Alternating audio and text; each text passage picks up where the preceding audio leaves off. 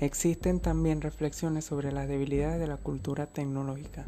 En primer lugar, la era digital implica poder tecnológico y eso a la vez una dominación cultural. La población en las ciudades ha consumido la tecnología digital para su aparente beneficio. Sin embargo, los hombres se han convertido en una serie de números y datos con los cuales se les etiqueta o clasifica. Lo peor es que si la era digital se frenara, habría un caos económico o informático. Otro aspecto negativo de la era digital es que con el aumento de tecnologías también se ha incrementado el número de usuarios que ha asimilado la propuesta de los grandes monopolios en los rubros de redes, medios, telecomunicaciones, hardware y software.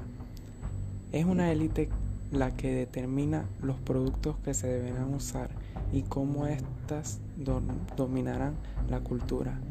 Así, los dueños del aire y las redes usan los avances tecnológicos a su conveniencia, van devaluando sus inventos de manera paulatina para obligar al consumidor a comprar nuevos artefactos para estar a la par de las necesidades más recientes.